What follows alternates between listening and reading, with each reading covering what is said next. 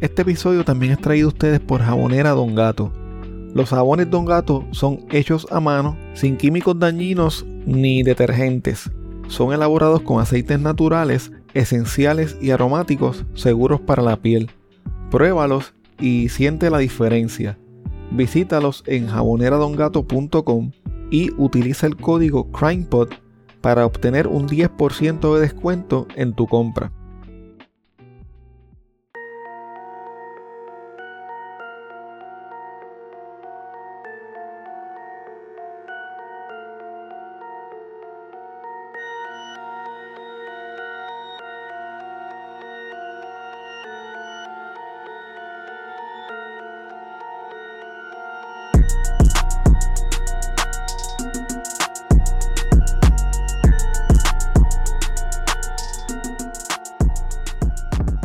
Mi nombre es Armando y espero que te encuentres bien.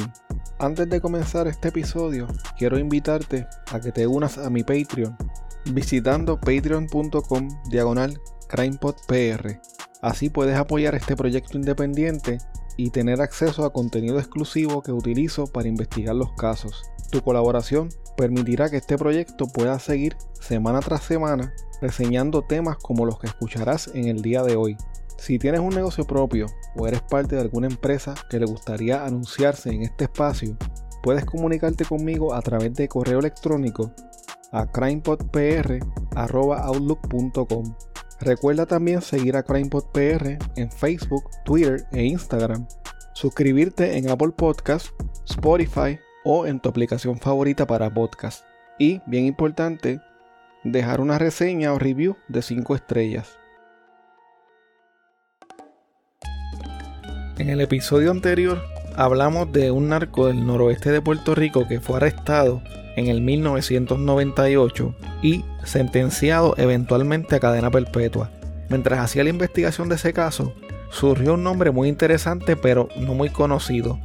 Cuando pensamos en la figura del narco en Puerto Rico, es usual que pensemos en una figura masculina como la de Junior Cápsula, Coco Blin Blin, Alex Trujillo o Angelo Millones. Sin embargo, en lugares como en México y en Colombia han surgido figuras de prominencia tales como Sandra Ávila Beltrán, mejor conocida como la Reina del Pacífico, Enedina Arellano Félix, mejor conocida como la Madrina, o Griselda Blanco, mejor conocida como la Madrina de la Cocaína o la Reina del Narcotráfico. Estas mujeres eran líderes de grandes carteles que históricamente eran dominados por hombres se cree que en los años 90 en Puerto Rico, quien dominaba el tráfico de drogas en la región de Ponce era Ángela Ayala Martínez. Algunos la conocían como la señora, otros como la vieja y algunos como la bichota de Ponce.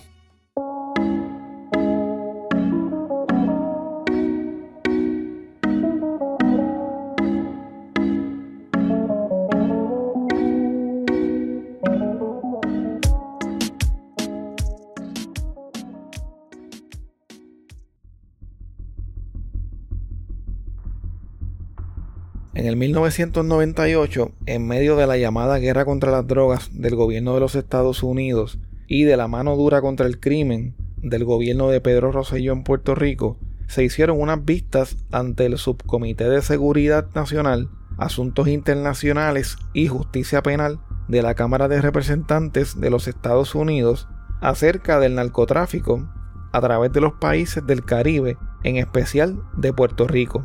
En estas vistas, Donnie Marshall, el administrador interino de la Administración para el Control de Drogas o la DEA, habló sobre la presencia y la influencia abrumadora que tenían en el Caribe las organizaciones de narcotráfico colombianas.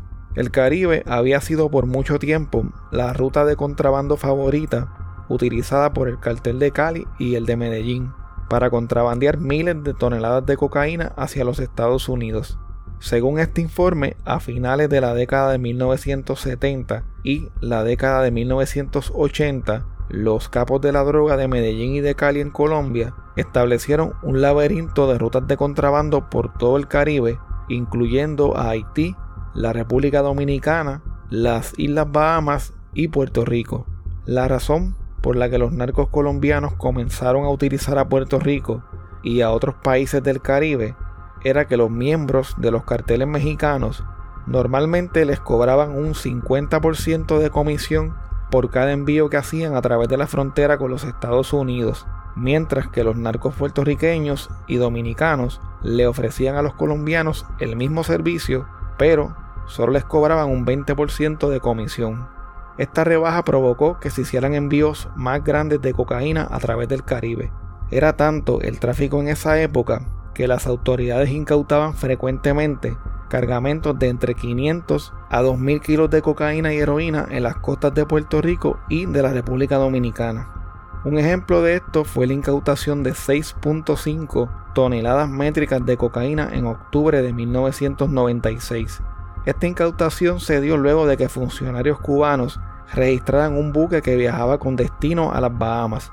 Luego de que la droga llegara a las Bahamas, el plan era mover la mercancía hasta los Estados Unidos utilizando lanchas rápidas. Puerto Rico tenía ciertas ventajas sobre los demás países caribeños. Gracias a su estatus de Estado libre asociado, cuando un cargamento de cocaína llegaba a Puerto Rico, era menos probable que éste fuera sujeto a inspecciones adicionales por parte del Servicio de Aduanas de los Estados Unidos. Según este informe de la DEA, las casi 300 millas cuadradas de costa que tiene Puerto Rico, la gran cantidad de callos que componen su archipiélago y los 6 millones de millas cuadradas de aguas abiertas entre los Estados Unidos y Colombia hacen que la región sea muy difícil de patrullar y facilita a su vez el contrabando aéreo y por mar de drogas, armas, inmigrantes ilegales y dinero en efectivo. Puerto Rico también era un importante puerto de transporte aéreo y marítimo para viajeros con destino a los Estados Unidos. A mediados y a finales de los 90, los traficantes de cocaína y heroína colombianos convirtieron a Puerto Rico en el puente preferido del Caribe para mover su mercancía hacia los Estados Unidos. La droga entraba a los Estados Unidos a través del Caribe de muchas maneras. Algunas de estas eran los lanzamientos aéreos de miles de kilos de cocaína en las Islas Bahamas o frente a la costa sur de Puerto Rico, las transferencias de barco a barco en medio del océano y el envío comercial de toneladas de cocaína a través del puerto de Miami. El contrabando a través del Caribe aumentó drásticamente luego de la caída del cartel de Cali especialmente por miembros del cartel del norte del valle. Este cartel se llamaba así porque operaba principalmente en el norte del Valle del Cauca en Colombia, mayormente desde la ciudad costera de Buenaventura y llegó a ser conocido como uno de los carteles más poderosos de la época. Este cartel estuvo a cargo de Luis Enrique y Javier Antonio Calle Serna hasta que ambos fueron arrestados en el 2008 por el gobierno de los Estados Unidos. Volviendo al tema de este episodio, la DEA identificó a Alberto Orlández Gamboa, a Celeste Santana y a Ángela Ayala Martínez como los principales narcotraficantes que operaban en todo Puerto Rico. Alberto Orlández Gamboa, mejor conocido como El Caracol, era un narcotraficante colombiano y ex líder del cartel de la Costa Norte en la ciudad de Barranquilla, Colombia. El caracol era conocido por sus ingeniosos métodos de contrabando. Este escondía la cocaína en cajas de mostaza, de acerrín y de medicamentos para la tos, ya que de esta forma ocultaba el olor de la droga y evitaba que fuera detectada. El caracol también transportaba la cocaína en piezas de motores de auto, en sacos de cemento y en losas de cerámica. El caracol fue arrestado el 6 de junio de 1998 fue extraditado a los Estados Unidos en el 2000 y fue sentenciado a 40 años de prisión por cargos relacionados al narcotráfico. Celeste Santana por su parte controlaba una empresa que operaba en el aeropuerto Luis Muñoz Marín para contrabandear cocaína hacia Nueva York. Los empleados de la compañía de Celeste Santana trabajaban en el servicio de alimentos, en el área de equipaje y en el área de mantenimiento del aeropuerto. Estos empleados se encargaban de entregarle la cocaína a las mulas que estaban a bordo de vuelos con destino a la ciudad de Nueva York. Según la DEA, esta organización logró mover más de 3.000 kilos de cocaína hacia Nueva York utilizando este método. En el 1997, la DEA arrestó a siete miembros de esta organización e incautó armas y dinero en efectivo. También confiscó 51 kilos de cocaína dentro del aeropuerto Luis Muñoz Marín. Finalmente, según el informe de la DEA, Ángela Ayala Martínez dirigía la organización más activa de narcotráfico de Puerto Rico y controlaba todo el tráfico de cocaína y de heroína en la región de Ponce. En mayo de 1997, agentes de la DEA arrestaron a unas 50 personas asociadas con Ángel Ayala. Además del narcotráfico, la DEA indicó que esta organización fue responsable de al menos 40 asesinatos relacionados con el narcotráfico y la consideraba una de las organizaciones más violentas de todo Puerto Rico. Aproximadamente para el año 1995, Ángela Ayala se puso en contacto con un narcotraficante colombiano llamado Jorge Alicea Serrano, a quien le decían Jockey, para negociar la importación de grandes cantidades de cocaína a Puerto Rico. Luego de que llegaron a un acuerdo, la mercancía fue traída a Puerto Rico por aire y por mar. Tan pronto Ángela logró tener esta conexión directa con un cartel colombiano, pasó de ser una traficante de poca monta a ser la jefa de varios puntos en diferentes residenciales públicos, principalmente en la ciudad de Ponce. Se dice que Ángela controlaba los residenciales Liros del Sur y Santiago Iglesias, el área de la calle Atocha, el residencial Tibes y el sector de la cantera, entre otros lugares. La organización de Ángela Ayala compraba cocaína colombiana al por mayor para luego venderla al detal en los diferentes puntos de droga del área de Ponce. La mayoría de las ganancias obtenidas de estas ventas le eran entregadas personalmente a Ángela Ayala. Luego, el dinero obtenido como producto de la venta de drogas era almacenado en las casas de varios asociados de la organización. Estas casas eran conocidas como escondites. Para evitar ser detectado por las autoridades, la organización de Ángela Ayala ponía sus propiedades a nombre de otras personas y les pagaba sobornos a miembros de la policía y a otros funcionarios públicos. Leyendo los detalles de este caso se me vino a la mente una conversación que tuve con Gary Gutiérrez en el episodio 72 cuando me habló sobre la forma en la que operaban los que manejaban los puntos de droga en Puerto Rico y lo mucho que se parece al manejo de una empresa legítima en cuanto a la logística y la forma de administrar el negocio. Ángela Ayala era la líder de la organización, prácticamente era como la CEO de su empresa, lo único que su producto comercial era ilegal. Siendo ella la líder de su organización, su función principal era dirigir, organizar, controlar y supervisar a sus múltiples asociados y subordinados. La organización de Ángela Ayala no podía ser exitosa con ella sola. Necesitaba personas de confianza que se encargaran de las diferentes áreas de este millonario negocio. Los asociados de Ángela Ayala se encargaban del empaque de las drogas para poder ser vendidas al detal, de suplirle la mercancía a los vendedores de los diferentes puntos, por supuesto de la venta directa de drogas en los propios puntos, de recaudar la ganancia obtenida de las ventas, de brindarle protección a los puntos de droga y del lavado o almacenaje del dinero obtenido de la venta de drogas. Los socios y empleados de Ángela Ayala tenían títulos como los que se usan en algunas empresas. La organización contaba con proveedores, corredores, guardaespaldas, correctores, guardianes, negociadores y tiradores. Para que una empresa como esta se logre mantener a flote y evite que las autoridades detengan sus operaciones, necesitan personas corruptas dentro de las agencias de ley y orden o del gobierno. La organización contaba con funcionarios públicos que le brindaban información privilegiada sobre las investigaciones criminales que se estaban haciendo y en ocasiones le brindaban protección. En el pliego acusatorio federal en contra de Ángel Ayala y su organización se menciona a varios funcionarios. Uno de estos fue Florencio Sánchez, un ex agente de la Policía de Puerto Rico, y Yolanda Ruiz, quien trabajaba en el Departamento de Corrección. La DEA organizó múltiples operativos con agentes encubiertos para lograr tener un caso sólido y así poder arrestar a Ángela Ayala y a los miembros de su organización.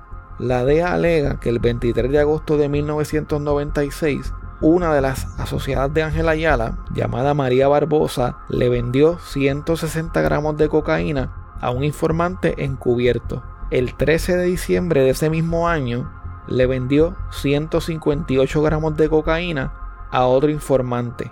Además, entre septiembre de 1996 y enero de 1997, Ángela Ayala y sus asociados Ricardo Vélez, alias Ricky, y Ángel Luis Mangual, alias Cookie Mangual, negociaron la compra de 200 kilos de cocaína con un agente encubierto de la DEA. También un encubierto infiltrado indicó en una ocasión que escuchó una conversación entre uno de los miembros de la organización en la que dijeron que Ángel Ayala había ordenado el asesinato de dos hombres que querían tomar el control del punto de drogas del residencial Lirios del Sur en Ponce. En el 1997, Ángela Ayala fue arrestada por la DEA y fue acusada de distribuir grandes cantidades de cocaína y de heroína en los mencionados puntos de droga. Luego de su arresto, Ángela Ayala le solicitó al tribunal que su juicio se viera en otra sede, porque según ella, en Puerto Rico no se podía obtener un jurado imparcial debido a que la publicidad excesiva que se le dio a su caso antes del comienzo del juicio había contaminado a los potenciales miembros del jurado. Ángela Ayala alegó también que había sido objeto de una cobertura mediática sensacionalista en la que se le pintaba como una narcotraficante violenta y como culpable de los delitos que se le imputaban. Ángela Ayala afirmaba que fue prejuiciada por la prensa. Como supuesta evidencia de esto, ella presentó varios cortes de periódico en los que, según ella, era caracterizada negativamente como un capo de la droga y como una de las peores criminales del sur de Puerto Rico. Según ella, estos reportajes y artículos eran incendiarios y sobrepasaban los límites de la realidad. Ángela Ayala llegó a comparar la cobertura que le dieron los medios locales a su caso con la cobertura de la invasión militar de Estados Unidos a Panamá cuando buscaban arrestar al presidente Manuel Noriega. En respuesta a estos alegatos, la Fiscalía Federal dijo que la cobertura del caso por parte de la prensa era verídica y no era perjudicial. Además indicaron que las afirmaciones de Ángel Ayala antes de la selección del jurado eran muy prematuras y especulativas. Por lo tanto, la Fiscalía entendía que la cobertura realizada por la prensa sobre este caso no era lo suficientemente sensacionalista como para meritar un cambio de sede. La moción de Ángel Ayala para el cambio de sede fue denegada por el fenecido juez federal Salvador Casellas, que si no lo sabían, era el padre de Pablo Casellas, quien se encuentra ahora mismo en espera de un nuevo juicio por el asesinato de su esposa Carmen Paredes. Este caso lo tocamos hace mucho tiempo en el episodio 9 de este podcast. El 18 de diciembre de 1998, luego de un juicio por jurado que duró cerca de 40 días, Ángela Ayala Martínez fue declarada culpable de conspiración para poseer y distribuir drogas ilegales y de conspiración para participar en transacciones financieras ilegales que involucraban ganancias producto del tráfico de drogas ilegales. Además fue vinculada indirectamente con varios asesinatos perpetrados por miembros de su organización y por esto fue condenada a cadena perpetua. Aunque Ángela Ayala sometió una apelación Luego de su convicción, su sentencia fue afirmada por el Tribunal de Apelaciones. El 11 de marzo del 2013 presentó una moción de reconsideración invocando la decisión de la Corte Suprema de los Estados Unidos en el caso Missouri vs. Fry del 2012. En su moción ella reclama asistencia ineficaz por parte de su abogado y lo culpa por no informarle correctamente sobre un supuesto acuerdo de culpabilidad que pudo haberla beneficiado. Según el tribunal, el caso de Missouri versus Fry no reconocía un nuevo derecho y además la solicitud fue sometida luego de expirado el término que ella tenía para hacerlo. Debido a esto, la petición de reconsideración fue denegada en diciembre del 2014 por el juez Salvador Casellas del Tribunal Federal de San Juan. En la actualidad, Ángela Ayala Martínez tiene 60 años y se encuentra cumpliendo una cadena perpetua en la institución correccional de Wauseka en Minnesota.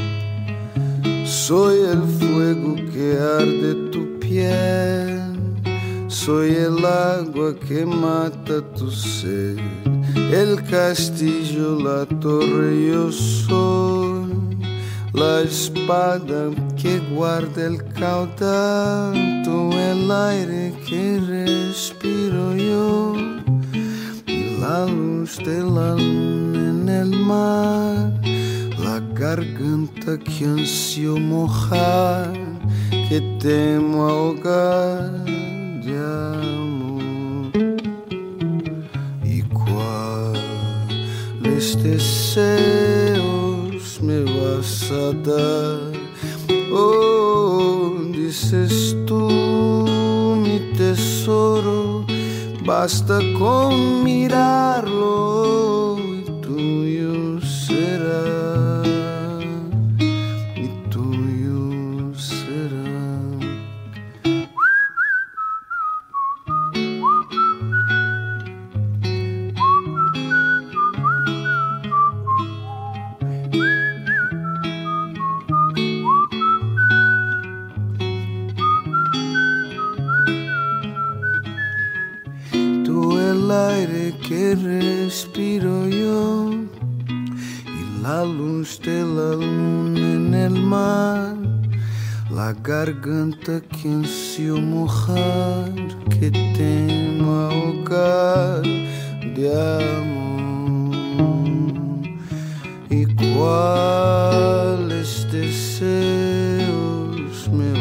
vas a dar?